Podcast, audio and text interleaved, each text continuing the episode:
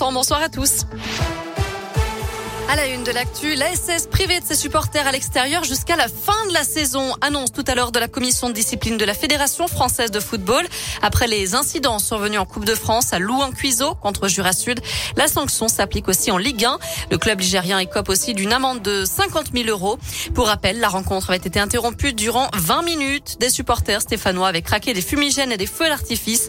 Un pétard avait explosé à quelques mètres du portier jurassien.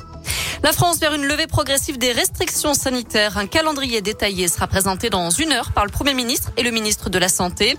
Il ne devrait pas y avoir d'allègement dans l'immédiat. Il faut dire que le contexte est encore tendu d'un point de vue sanitaire. Selon le porte-parole du gouvernement, Gabriel Attal, l'épidémie de Covid est encore en expansion. Un chiffre dans l'actu, moins de 2% des enseignants ont fait grève aujourd'hui, d'après le décompte du ministère de l'Éducation nationale. Ils étaient plus de 30% jeudi dernier, alors que des rassemblements ont lieu chez nous. C'est en ce moment devant l'inspection d'académie à Saint-Etienne et d'ici 15 minutes devant la sous-préfecture à Rouen. Les suites de l'accident mortel de Firmini. Une femme de 83 ans a perdu la vie vendredi dernier après s'être engagée à contresens sur la RN 88. Elle a finalement été percutée par deux poids lourds dans la descente de Saint-Féréol d'Aurour. Son petit-fils a lancé un appel à témoins, notamment sur les réseaux sociaux. J'aimerais réussir à comprendre ce qu'il s'est passé, dit Kevin, 22 ans, qui reçoit de plus en plus de témoignages et de messages de soutien et de condoléances.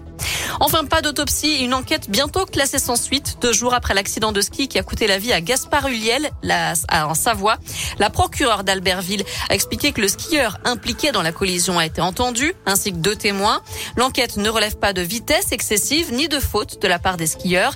Ils évoluaient l'un à côté de l'autre lorsqu'ils se sont rentrés dedans. À ce stade, difficile de dire si c'est le choc ou la chute qui a entraîné la mort de l'acteur, d'après Anne Gache. Quoi qu'il en soit, aucune responsabilité ne devrait être engagée. Merci beaucoup Noémie.